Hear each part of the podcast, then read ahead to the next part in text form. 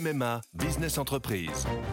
Je suis à Angers avec Hélène, une agente immobilière qui a pris une décision. Oui, cette année pour mon entreprise, c'est décidé, c'est MMA. Ah oui, on peut savoir pourquoi? Parce que comme moi, mon agent MMA d'Angers est sur le terrain et il est venu expertiser les besoins de mon entreprise pour adapter au plus juste mon contrat d'assurance. C'est décidé, c'est MMA. Bonjour, voici l'éditorial du 22 septembre 2020, Embarras par Yves Tréhard.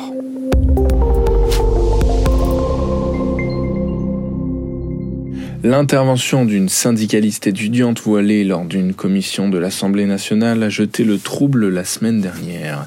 Révoltés, des députés de droite sont sortis. La présidente de séance a, quant à elle, rappelé que le port du voile n'était pas interdit en la circonstance. C'est un faux débat, a-t-elle ajouté. Cet épisode montre qu'il y a ceux qui s'accommodent de l'islam militant par naïveté ou complaisance, par démission ou soumission, et ceux qui ne renoncent pas à s'y opposer. De quel côté se range le président de la République? On le saura peut-être le 2 octobre, date de son discours tant attendu sur ce qu'il appelle les séparatismes. À force de chercher ses mots et de reporter l'échéance, Emmanuel Macron trahit son embarras, suscite le doute. A-t-il les idées claires sur le sujet? Il le sait, siffler la fin des années de laisser-faire ne manquera pas de provoquer la colère de la gauche niqab, aussi remuante dans les médias qu'intéressée par les fonds de commerce électoral des minorités. Les procès d'intention en islamophobie et en racisme iront bon train pour faire des musulmans radicaux des victimes de l'intolérance française.